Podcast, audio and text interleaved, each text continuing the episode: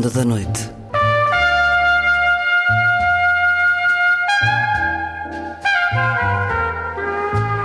Com Luís Caetano.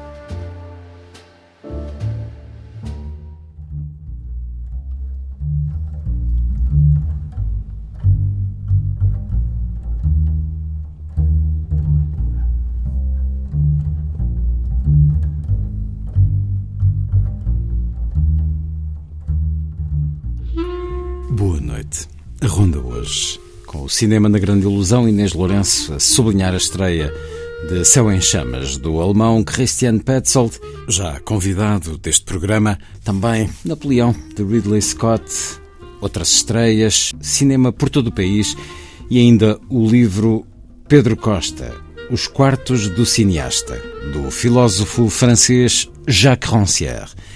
Também às quartas-feiras o Lilliput, de Sandy Gageiro, que hoje nos propõe livros a convidar ao respeito pela diferença. Na vida breve, a poesia de António Mega Ferreira, se não estivesses, para escutar na voz do autor. E na última edição, Contra toda a Esperança, de Nadiezda Mandelstam. Uma conversa com Ana Matoso e Larissa Chotropa, responsáveis pela tradução, introdução e notas desta edição da imprensa da Universidade de Lisboa. E para além disto, há música. Vai ser assim a ronda.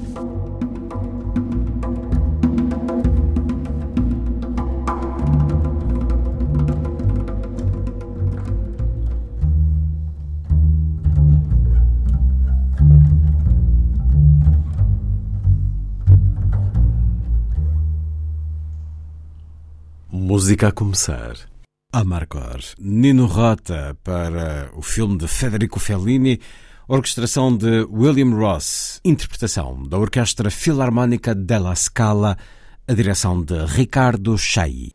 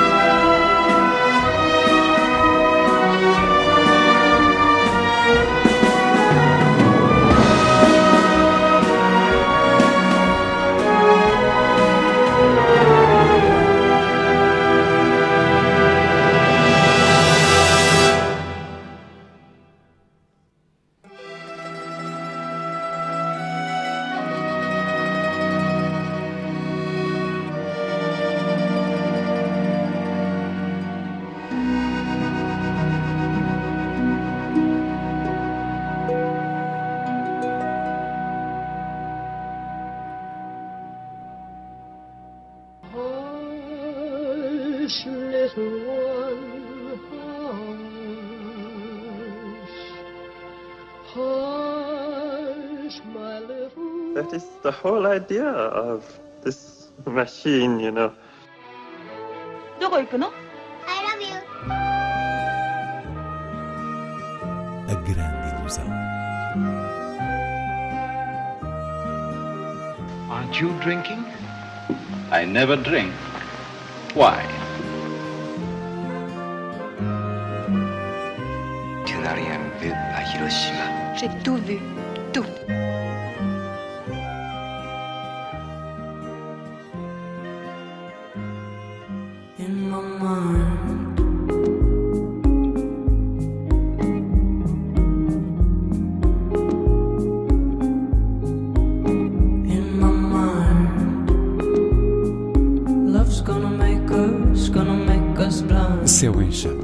Christian Petzold, é a estreia em destaque na Grande Ilusão. Inês Lourenço é um filme distinguido no Festival de Berlim, com o grande prémio do júri, e que estabelece uma relação de elementos com Undine, o anterior filme do cineasta alemão. Sim, ao que parece, Petzold quer fazer uma série de filmes inspirados nos quatro elementos. Undine era, obviamente, o elemento aquático e este novo Céu em Chamas coloca em pano de fundo o fogo de um incêndio florestal. A situação narrativa que o filme nos dá tem que ver com quatro pessoas que se encontram numa casa de férias, ainda dentro da floresta e perto do Mar Báltico, sendo uma delas a personagem observadora por excelência, um jovem escritor que está na fase de pré-edição do seu segundo romance e que, ao contrário do amigo fotógrafo, faz questão de mostrar que está sempre a trabalhar e que não tem tempo para mergulhos na praia. Uma atitude de soberba intelectual que vai ganhando ainda mais contraste em relação ao ambiente descontraído que o rodeia, conforme o seu ego ferido se depara com revelações que mexem com os seus próprios preconceitos.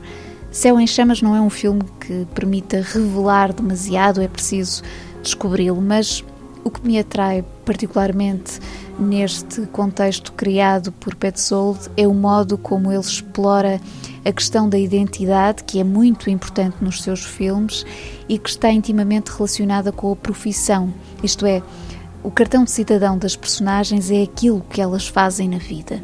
E penso que este filme é exímio em expor essa perspectiva social e todas as micro subtilezas das relações humanas que aqui vão desembocar numa consciência trágica, mas à qual se dá uma certa elegância literária. No espírito da obra, Petzold nunca esteve tão próximo da essência de um Eric Romer e é muito forte o embate emocional inesperado do desfecho.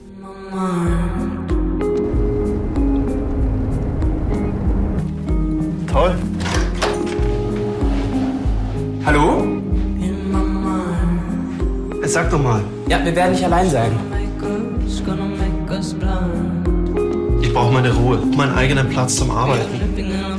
Ist die Nichte einer Arbeitskollegin meiner Mutter. Nadja. Kommst du nicht mit? Nein, wirklich, die Arbeit lässt es nicht zu. Schade. So ein Arschloch, ich bin so ein Arschloch.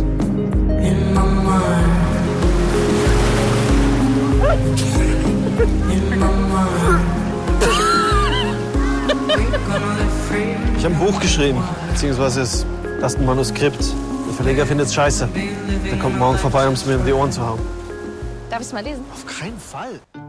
Chegam também às salas Napoleão, de Ridley Scott, Índia, de Telmo Churro e A Noite do Dia 12, de Dominic Moll. Napoleão era sem dúvida uma das estreias mais aguardadas deste ano e se não começámos a grande ilusão com ela é porque me parece que o resultado deste épico de Ridley Scott com Joaquin Phoenix protagonista deixa muito a desejar. É um filme incrivelmente sem alma, sem visão, com um argumento de diálogos básicos que se limita hum, a acumular factos históricos do percurso de Napoleão Bonaparte, cruzando as batalhas e o casamento com Josephine para mostrar a ascensão e queda do militar e imperador. Ou seja, Ridley Scott, que tem aqui todos os meios à sua disposição, parece só estar interessado em recriar o vigor das batalhas, que aliás poderiam ser cenas de outro filme qualquer, anónimo, sem preocupações, por exemplo, de unidade de tom, antes fazendo uma espécie de colagem bruta de momentos, de situações. Passando para Índia, o filme de Telmo Chorro passa-se em Lisboa e é uma deambulação que contraria a superficialidade turística da Lisboa dos dias de hoje ao entrar por um território de fantasia e mito que remete para o passado histórico pela perspectiva da aventura. Temos então uma mulher brasileira que vai eh, descobrindo a cidade através dos relatos de um guia e do seu pai, que foi um marinheiro na juventude. A certa altura aparece também um, um adolescente, filho e neto destes homens, e estabelece uma curiosa combinação entre aquilo que é a crise existencial masculina destas personagens lisboetas e diria a tristeza doce da personagem feminina que vai enviando cartas ao marido em jeito de monólogo interior à medida dos dias da sua visita. É um filme com o seu rasgo e originalidade prazerosa, mas por vezes um pouco enervante na depressão masculina. Finalmente, a noite do dia 12 de Dominique Moll que já tínhamos recomendado aqui na Grande Ilusão quando teve a sua antestreia na festa do cinema francês, é um belo exemplo de cinema maduro, adulto, dentro da abordagem do género policial.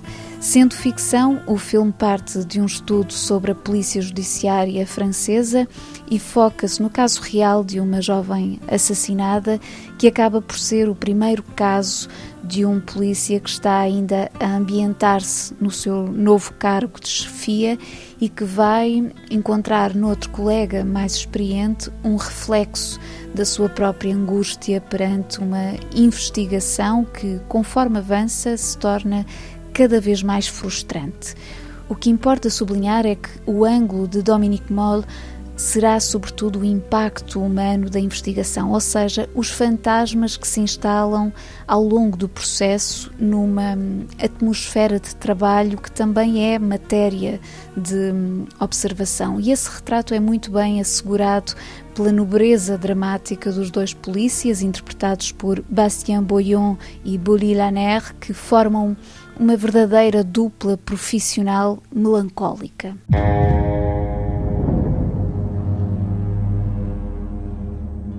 Faisiez quoi dans la nuit du 12 octobre Est-ce que Clara avait des ennuis Elle tombait facilement amoureuse. Vous voulez toujours que je sorte le grand jeu, elle faisait la princesse.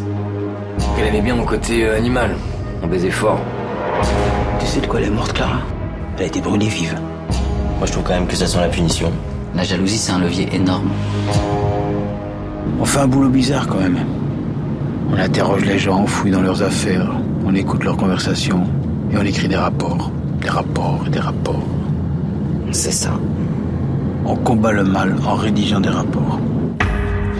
Vamos a outras sugestões de cinema. Hoje começo por um fórum que está a decorrer no Gata Institute em Lisboa até esta sexta-feira, um evento organizado pela MUTIM, Mulheres Trabalhadoras das Imagens em Movimento, que procura debater a desigualdade de género dentro do setor do cinema e do audiovisual em Portugal e que contará no seu encerramento sexta com uma masterclass da realizadora e diretora de fotografia Leonor Teles. Por sua vez, em Famalicão arranca no próximo dia 29 a nona edição do Emotion, Festival de Cinema Jovem que decorre até 2 de dezembro com convidados especiais como Rui Reininho e Daniela Melchior, para além de Maria de Medeiros, que é a homenageada deste ano. O programa é essencialmente composto pelas curtas-metragens de jovens realizadores portugueses em competição e as sessões têm lugar na Fundação Cupertino de Miranda. A terminar, uma proposta de leitura Pedro Costa, Os Quartos do Cineasta, de Jacques Rancière, edição Relógio d'Água. Uma análise da obra de Pedro Costa por um dos fundamentais filósofos franceses do nosso tempo, Jacques Rancière. Vale a pena sublinhar isso porque o que se descobre nesta edição é desde logo o pensamento de Rancière, as suas noções de estética e política aplicadas ao cinema do realizador português, sendo que o livro inclui depois conversas de Rancière com o autor Cyril Nérat, que se tem debruçado também sobre este cinema e ainda o registro de encontros públicos entre Rancière e Pedro Costa. O livro é traduzido por Maria João Madeira, programadora da Cinemateca, um aspecto muito relevante a tradução quando falamos de um domínio tão específico e é um objeto valiosíssimo para se renovar e aprofundar uma visão desta obra, deste cineasta e também do seu lugar no panorama atual, como reflete o primeiro texto de Jacques Rancière. Fiquemos com um certo. Confrontado com os que o colocam na linhagem dos grandes formalistas, Bresson, Dreyer ou Tarkovsky, Pedro Costa reclama para si uma linhagem completamente diferente. Walsh, Tourneur ou outros mais modestos, autores anónimos de série B, com orçamentos reduzidos, fabricantes de histórias bem formatadas para lucro das empresas de Hollywood, que apesar destas condições não deixavam de fazer os espectadores dos cinemas de bairro deleitar-se com o esplendor igual de uma montanha, de um cavalo ou de uma rocking chair, sem qualquer hierarquia de valor visual entre homens, paisagens, animais ou objetos. O cinema revelava-se assim, no seio de um sistema de produção voltado para o lucro dos seus detentores, como uma arte da igualdade. O problema, infelizmente sabemos-lo, é que o próprio capitalismo já não é o que era. Se Hollywood continua florescente, os cinemas de bairro já não existem, substituídos pelos multiplex que dão a cada público, sociologicamente determinado, o tipo de arte para ele formatado. E, como todas as obras que escapam a esta formatação, os filmes de Pedro Costa vêm-se imediatamente etiquetados como filmes de festival, reservados ao gozo exclusivo de uma elite de cinéfilos e tendencialmente empurrados para o espaço do museu e dos apreciadores da arte. Disto, é claro, Pedro Costa acusa o estado do mundo, quer dizer, a dominação nua do poder do dinheiro, que coloca na classe dos autores de filmes para cinéfilos aqueles que se esforçam por oferecer a todos a riqueza da experiência sensorial disponível nas vidas mais humildes. É o sistema que faz uma espécie de monge triste, daquele que quer um cinema partilhável, como a música do violinista cabo-verdiano ou como a carta comum ao poeta e ao iletrado.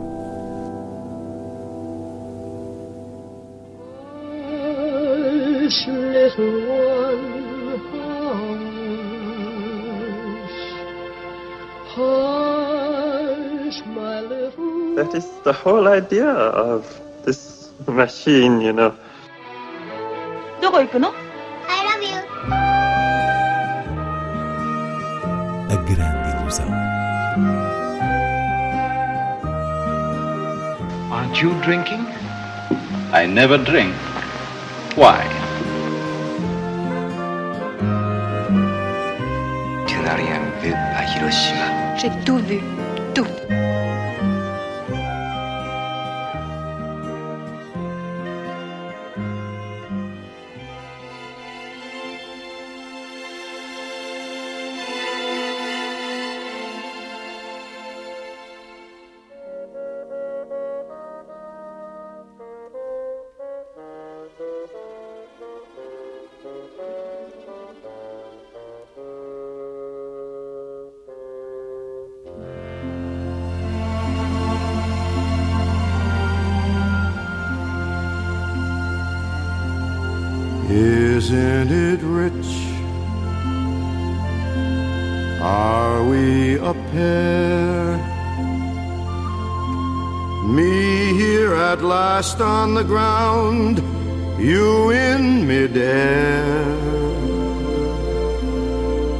Send in the clowns.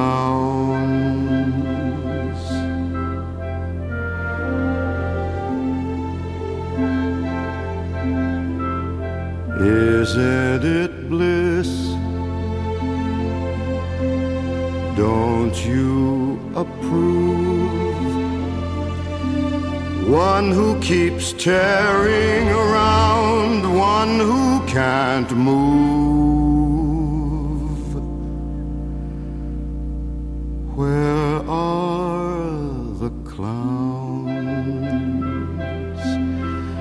Send in the clowns. Just when I'd stopped opening doors. Finally knowing the one that I wanted was yours. Making my entrance again with my usual flair. Sure of my lines no one is there.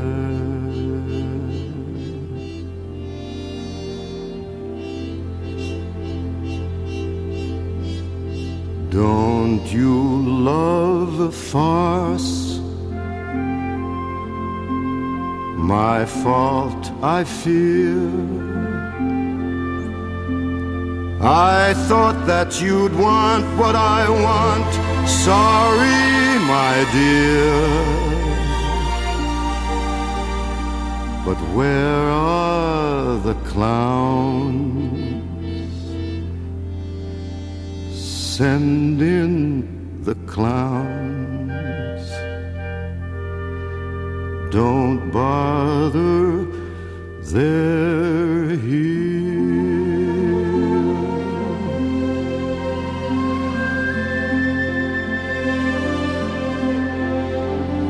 Isn't it rich? Isn't it queer? Losing my timing this late in my career. Where are the clowns? There ought to be clowns.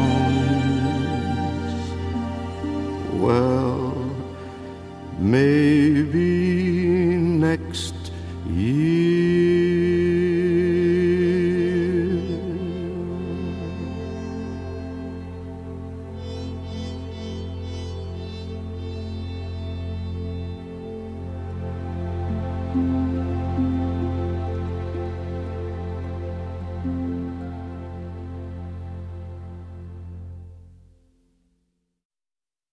Send in the Clowns. Escutamos há dias na interpretação de Barbara Streisand, agora Stephen Sondheim na voz de Frank Sinatra.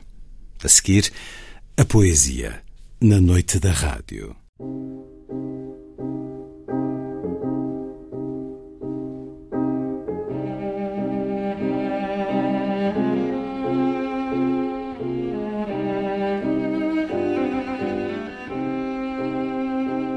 Vida breve.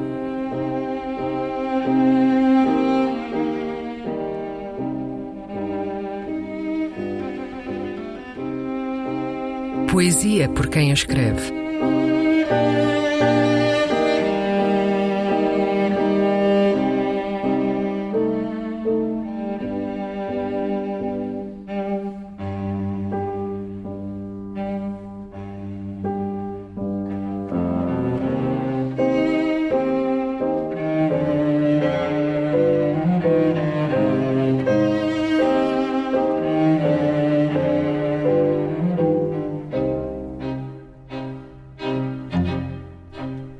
Se não estivesses, António Mega Ferreira.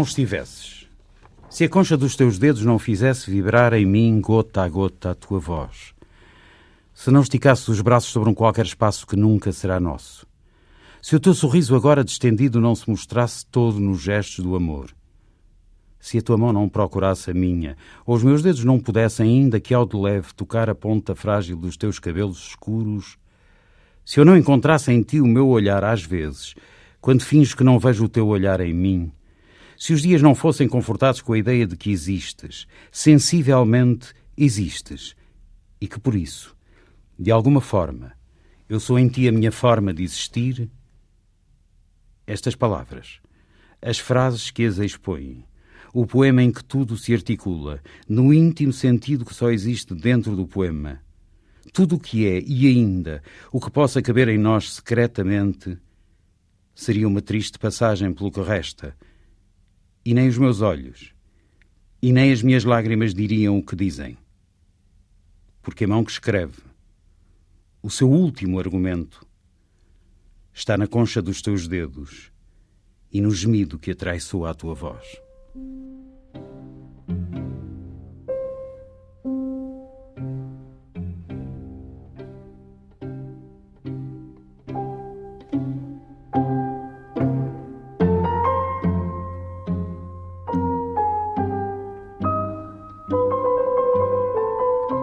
A Vida Breve, um programa de Luís Caetano.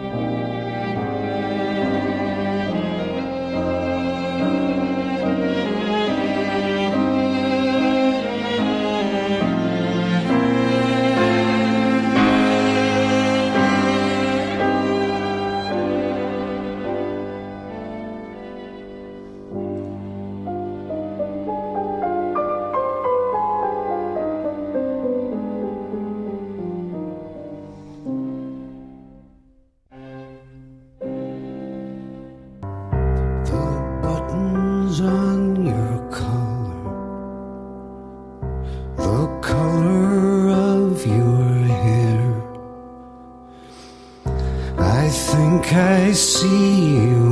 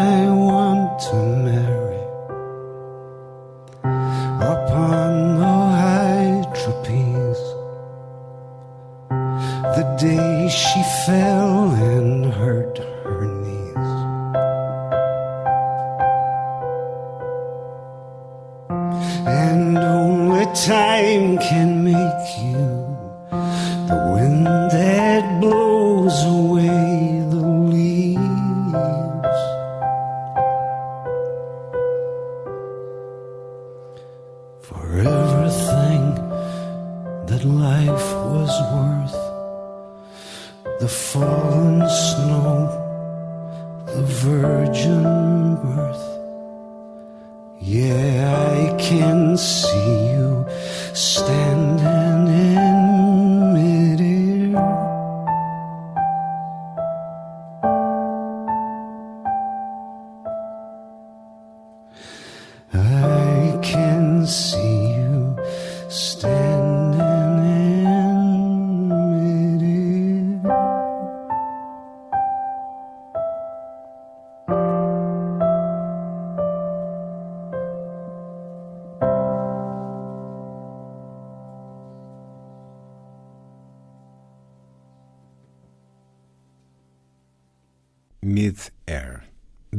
E por Paul Buchanan.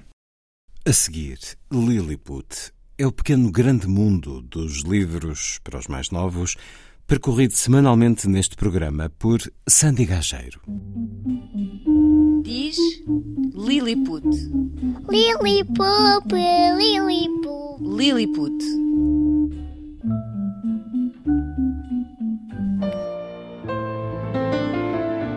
A pensar no momento que vivemos, vamos à boleia da editora Calandraca para falar de livros que se debruçam na tolerância, na migração e comunidades mais desfavorecidas. Terra de Ninguém, por exemplo, de Maria José Floriano, é uma obra comprometida com os excluídos da sociedade, fala-nos de bairros de lata e povoações marginais. Eu hice reportajes hace muito tempo, eh, hice reportaje allí en la Cañada Real, como muchos compañeros, como muchos periodistas.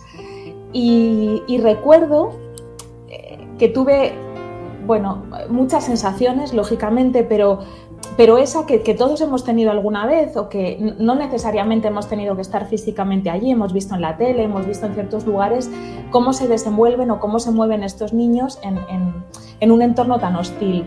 Depois, Palavras de Caramelo, de Gonzalo Moura, aborda as difíceis condições de vida dos refugiados no pior, mas também mais belo deserto do mundo. E ainda, a história de uma longa viagem de Daniel Ace Chambers é uma reflexão sobre um tema dos nossos dias, o drama dos refugiados na Europa.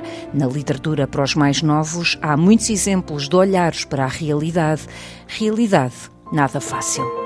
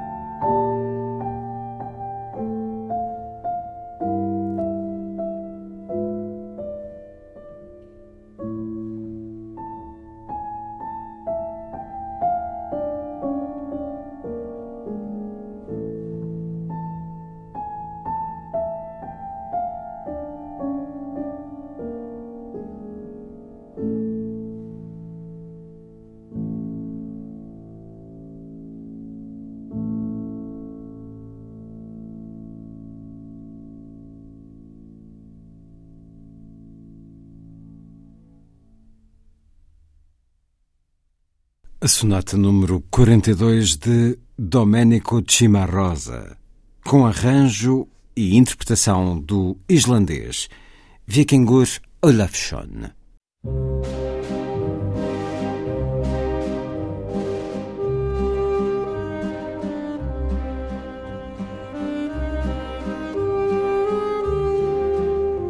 Última edição. Programa de Luís Caetano.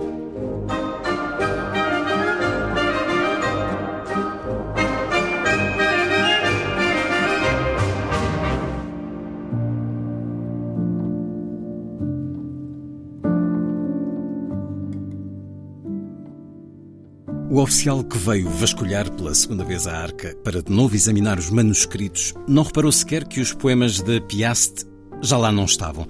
Era precisamente esse desaparecimento que o poderia ter alertado para o facto de que nós também tínhamos retirado dali alguns manuscritos.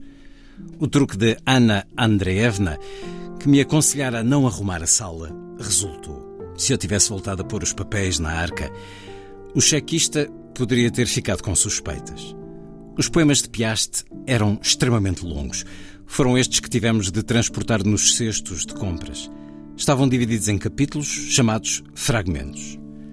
Ossip Mandelstam apreciava esses poemas, talvez por neles as mulheres legítimas serem amaldiçoadas. Piaste referia-se à sua mulher como a conjugal e recusava-se a viver com ela. Encontrando-se praticamente pela primeira vez na sua vida num apartamento normal, embora minúsculo também, Ossip Mandelstam quis revoltar-se contra o fardo da vida familiar e começou a elogiar veementemente Piaste. Ao reparar no seu entusiasmo, perguntei-lhe: Por acaso tens alguma conjugal? Será que sou eu? Custa pensar que também poderíamos ter tido uma vida trivial, com corações partidos, escândalos e divórcios. Há neste mundo pessoas suficientemente loucas para não perceberem que é essa exatamente a verdadeira vida humana. A vida normal, a que todos nós deveríamos almejar. O que não teríamos nós dado para ter esse drama. É um certo de Contra toda a Esperança, de Nadiezda Mandelstam, um livro publicado recentemente pela imprensa da Universidade de Lisboa, com a introdução, tradução e notas de Larissa Chotropa e Ana Matoso, que ensina língua portuguesa e tradução literária na Faculdade de Ciências Sociais e Humanas da Universidade Católica Portuguesa, é investigadora do Centro de Estudos de Comunicação e Cultura. Larissa Chotropa é professora de Língua e de Literaturas Russas no Instituto de Línguas da Faculdade de Ciências Sociais e Humanas da Universidade Nova de Lisboa. São responsáveis por este volume das memórias, das reflexões de Nadiezda Mandelstam. Vamos ouvir a mulher que está aqui na capa, numa belíssima fotografia da sua juventude, da sua vida ainda ao tempo de Ossip Mandelstam, porque é ele também que atravessa todas estas páginas. Vamos escutar eh, um minuto e meio de Nadiezda Mandelstam, uma entrevista com grande frontalidade, de forma desassombrada, determinada e tranquila, irreverente também e apaixonada, pois claro, fala de Ossip Mandelstam. Escutemos-la. What can I tell you about Mandelstam, if you know nothing about him? That he was a very fine man, that we laughed very much together. It was never dull with him, and we were very happy, even in the most horrible times. But in the night, we made love. It was a great success. It is comical to speak about sexual success at 73, but it is, it is. But it was the reason why we lived together. We couldn't live without each other. I tried to be unloyal to him, but it, I didn't succeed in doing it because everybody was worse than he. How did you meet Mamushka? At a cafe, at a nightclub. And the first day we went together to bed. The very first day, it was also the first of May. Nadiezda Mandelstam, num registro que, se ela tinha 73 anos, como aqui diz, terá sido em 1972, creio que uma gravação para a BBC. Ela, neste certo aqui, nos fala de Ossip Mandelstam. Era um bom homem, ríamos muito, nunca nos entediávamos, fomos muito felizes, mesmo naqueles tempos horríveis. À noite fazíamos amor e era um sucesso. E depois hum, dialoga com o entrevistador. É cómico falar de sucesso sexual agora que tenho 73 anos. Mas era, continua, uma boa razão pela qual uh, vivíamos juntos. Não conseguíamos estar um sem o outro. Eu tentei ser-lhe infiel, mas não consegui porque todos eram menos que ele. Depois a pergunta onde conheceu Mandelstam. Nadiesda responde num café, num clube noturno. E logo nesse dia fomos para a cama. Foi um 1 de maio, eles conheceram-se num 1 de maio em 1919 e esta vida tem 19 anos porque é num 1 de maio também, em 1938, que Ossip Mandelstam, uma das maiores vozes literárias da Rússia do século XX, o maior poeta provavelmente russo desse século, é levado definitivamente.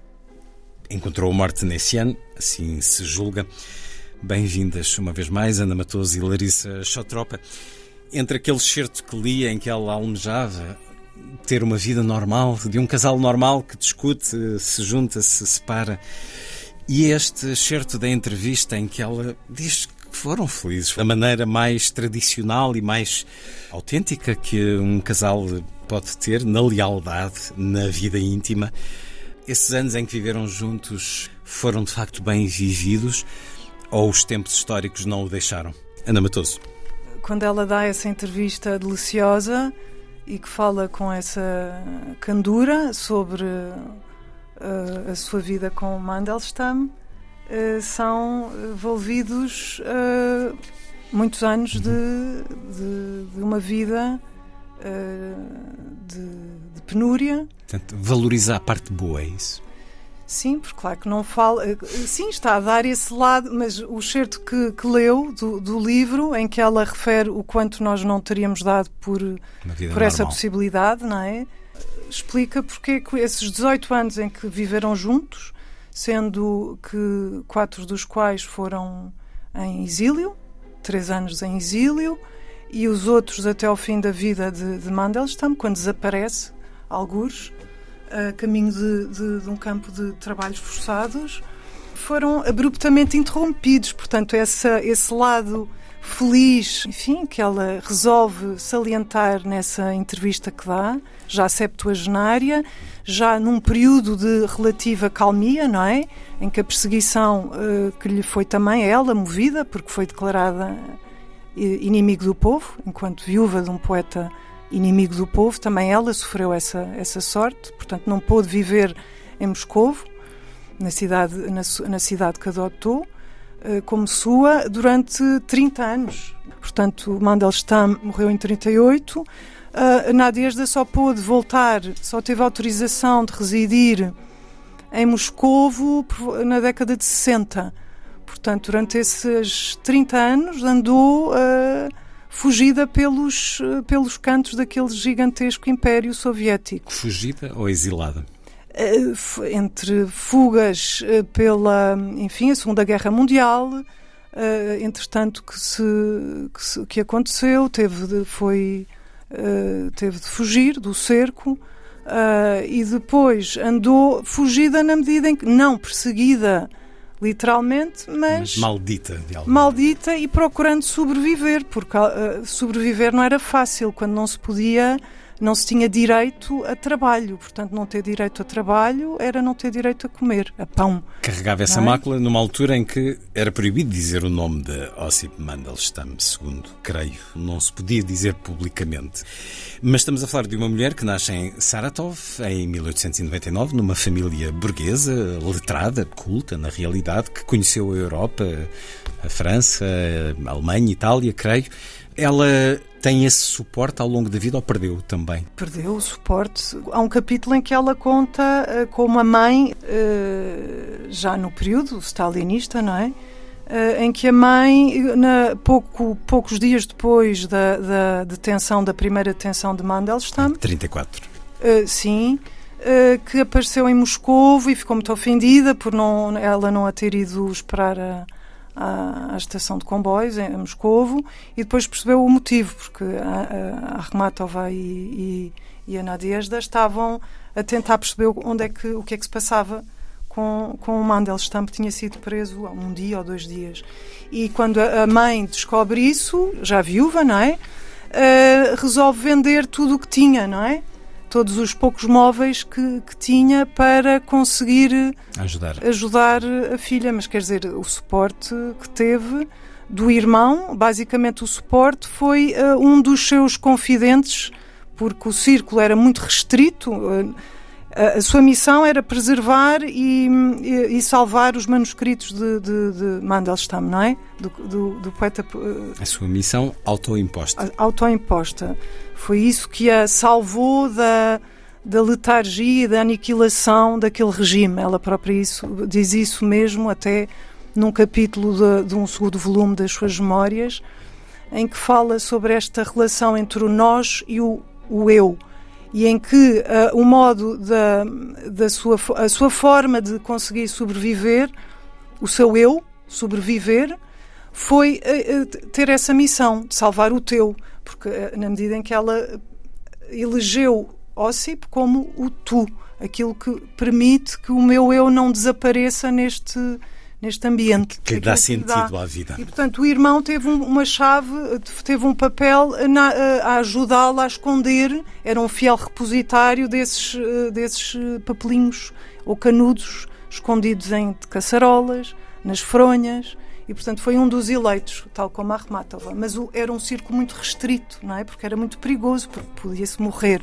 por ler ou por ter, estar na posse de um poema de versos do, do Mandelstam. E como é que chegamos aí, Larissa Chotropa? Estamos a falar, mesmo em Portugal, nós também só agora tivemos uma nova edição da poesia da Ossip Mandelstam, com a tradução de Nini e Filipe Guerra, edição da Assírio Alvim, porque é, creio que há 16 ou 18 anos que Mandelstam não era publicado, mas estamos a falar de um, uma voz extraordinária, de uma grande tradição literária como é a russa. Vamos a esses anos eh, pós-revolução soviética. Ossip Mandelstam é um autor eh, conhecido, lido, popular. Um, como é que chegamos a este ponto do inimigo do regime, do inimigo da pátria? Faça-nos um pouco um olhar sobre o que foi a vida da Ossip Mandelstam. Vou tentar falar assim da maneira mais curta. Ossip Mandelstam, junto com Akhmatova e Nikolai Gumilyov, eram os maiores poetas de, da época de prata, assim chamada, depois na, na primeira década do século XX. Portanto, eram dos maiores poetas eh, pós-revolução. Lidos, populares, conhecidos. Ainda era, ainda era, ainda publicava, e ele publicou alguns livros seus, e, e poesia, foi, foi na base do acmeísmo, e ele junto com Akhmatova e Gumilyov, portanto, tinha publicado na altura até houve, e é muito interessante isso, houve uma gravação da sua voz e, e, pronto, para, para ficar nos fundos da eh, rádio soviética, hum. que depois foi destruída, infelizmente, não ficou. Sim, e, e portanto ele, ele e, ainda na década de 20 ainda podia, tinha possibilidade de, de trabalhar e era conceituado e era bem visto, tinha, tinha muitas missões, foi à Arménia, também participava em várias ações. Missões hum, culturais? Culturais, sim, sim, na década era, de 20. Era um representante sim, enviado a... Sim, hum. sim, mas eh, começando com 1929, quando foi decretada uma, uma lei, não podemos dizer lei, mas foi um decreto de eh, Stalin que ele, onde ele eh, eh, colocou tudo da maneira que ele queria que, ficasse a literatura, a cultura, tudo.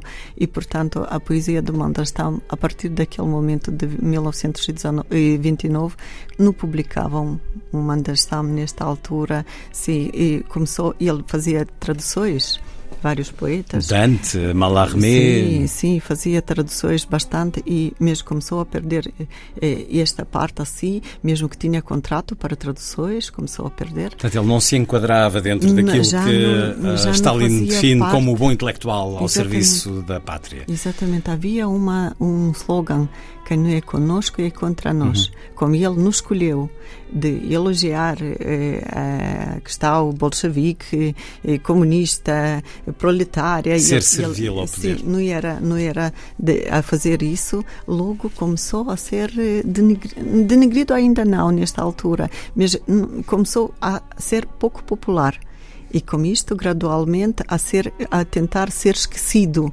pela pela imprensa e o pronto o cúmulo de tudo foi é, o verso que nós eh, um poema tal, um poema, poema, que ele dedica a Stalin. Sim de, sim sim e este poema é, que ele recitou a um círculo muito próximo de amigos. Mas não e, havia círculos fechados ali. Sim havia Tudo houve alguém que fixou apenas só de uma declamação hum. que ele declamou este poesia estirpou que, um verso sim, que foi mal recebido. Onde ele está a criticar e está a fazer uma paródia de Stalin. Real, e, e, pronto, e, alguém estivesse a ler o poema, logo dava-se a conta uhum. de quem está a, a falar, está a tratar-se. E uh, houve a denúncia. E é aí que ele é preso, em 1934. Sim. Foi. Foi e... a denúncia feita e pronto, a partir daí. A partir daí já... a vida tornou-se muito mais complicada. Sim, sim. E o que é que acontece para em 38. Bem, enfim, o que é que acontece? Nós sabemos bem que as purgas eram diárias, que os desaparecimentos sim. eram diários, em todas as classes, mas muito no campo dos intelectuais e dos escritores. Mas há alguma coisa que determine que em 1938 seja de facto esse levar para nunca mais voltar? Uma causa, assim mesmo no processo de Mandelstam, não houve indicada uma causa, uma eh, o que por que ele está a ser incriminado. Era propaganda antissoviética, era eh, eh, no trabalhar, no lado nenhum, mas ele não podia trabalhar porque não tinha direito a trabalhar, ele não podia trabalhar nem que ele queria. Como é que eles sobreviviam? Ele sobrevivia com a ajuda de outros outros intelectuais, outros escritores, Pasternak, por exemplo, que juntavam dinheiro, o, o irmão da, eh, da Nadezhda, várias várias pessoas ajudavam-no porque ele absolutamente não podia ter, não tinha direito ao trabalho. E, e quando é nos retirado este direito, uma pessoa não, não consegue sobreviver, porque era o inimigo do povo. E as pessoas que passavam por este círculo não tinham direito depois a nada. Portanto, e além disso, ele não eh, foi proibido de entrar em cidades grandes. Mas ele, ela, era impossível para ele não ir a Moscovo, não se encontrar com os amigos que tinha lá. E ele foi Portanto, a Só isso já era um ato ilegal. Isto já foi também incriminado quando foi, foi preso, detido. E isto foi um dos pontos em que ele foi que Havia sempre denunciantes, não é? Havia, havia sempre alguém sim, que sim. se vendia. Sim, sim. É sempre difícil, mas é por isso que é tão importante conhecermos a história e aquilo que ela nos lega. Ana Matoso e Larissa Chotropa responsáveis pela tradução, introdução e notas de Contra toda a Esperança, livro de Nadiezda Mandelstam, uma edição da imprensa da Universidade de Lisboa, um livro atravessado pelo amor e pela memória, pela história que rasgou a vida de tantos. Uma conversa que vamos continuar no próximo programa da última edição.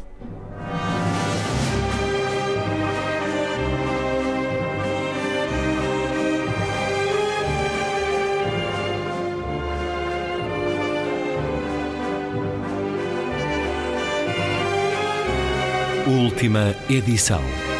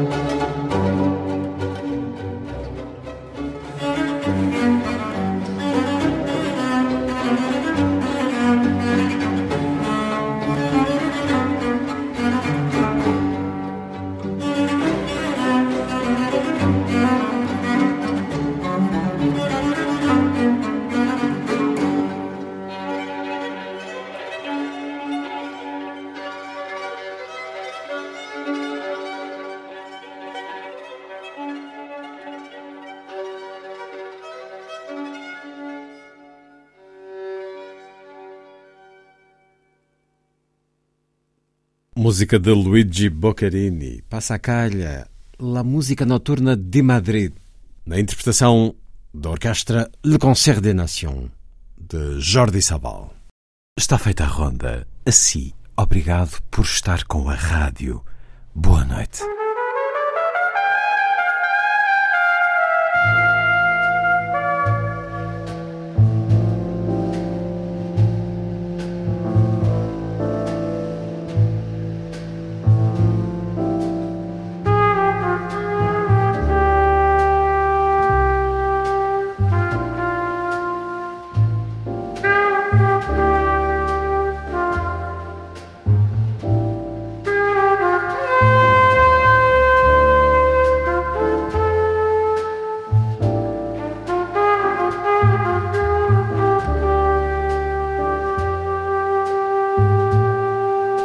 Da Noite.